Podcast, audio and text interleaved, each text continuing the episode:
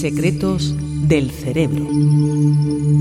Hay muchos hombres de edades avanzadas que se casan con mujeres mucho más jóvenes que ellos. Lo fácil en estos casos es hacer chistes de toda índole sobre lo que él y ella persiguen con estas relaciones.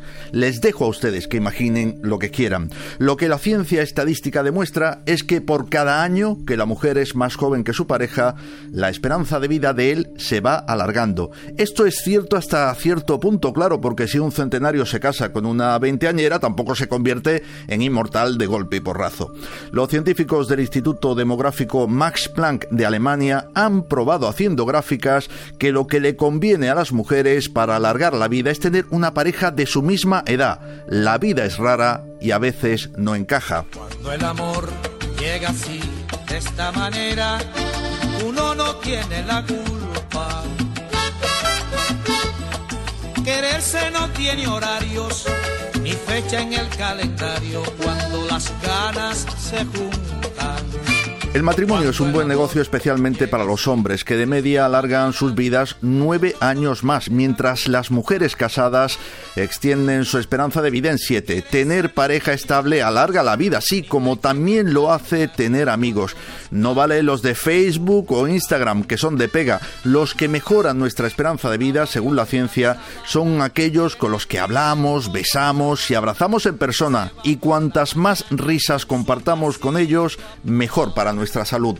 La doctora australiana Lynn Giles ha hecho cuentas y ha probado que las personas que mantienen frecuentemente conversaciones íntimas con sus amigos y amigas aumentan su esperanza de vida un 22%. Otro científico, Mark Louis, esta investigación y aclara que no vale cualquier afecto. Si nos acompañamos en nuestras vidas de amistades con hábitos tóxicos, terminaremos contagiados y muriendo más jóvenes. Los números cantan. Los hombres que viven más años y con mejor salud son los que están casados. Si se divorcian o enviudan, sus vidas se acortan de media en cuatro años. En las mujeres las cosas no funcionan igual. Su estilo de vida no cambia tanto si son solteras, casadas o divorciadas. En ellas lo que les mengua la vida es no tener hijos. De media les cuesta 1,2 años. Dejando de lado los besitos y achuchones en términos de esperanza de vida, para que a una mujer le salga rentable casarse con un hombre mayor, el trato debe incluir tener descendencia.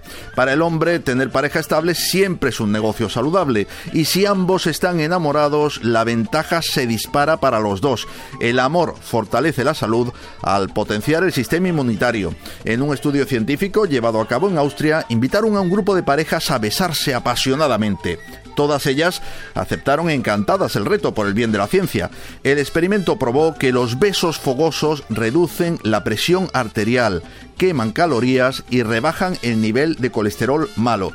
Según han comprobado estos científicos, para fortalecer la actividad cardíaca, besar a conciencia a tornillo durante 10 minutos es tan eficaz como dar una carrera de 100 metros. Y aunque el estudio no lo dice, también es más agradable.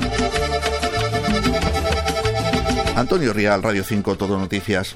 Cuando el amor llega así, de esta manera, uno no tiene la culpa. Quererse no tiene horarios, ni fecha en el calendario, cuando las ganas se juntan. Cuando el amor llega así, de esta manera, uno no tiene la culpa Quererse no tiene horarios ni fecha en el calendario cuando las ganas se juntan.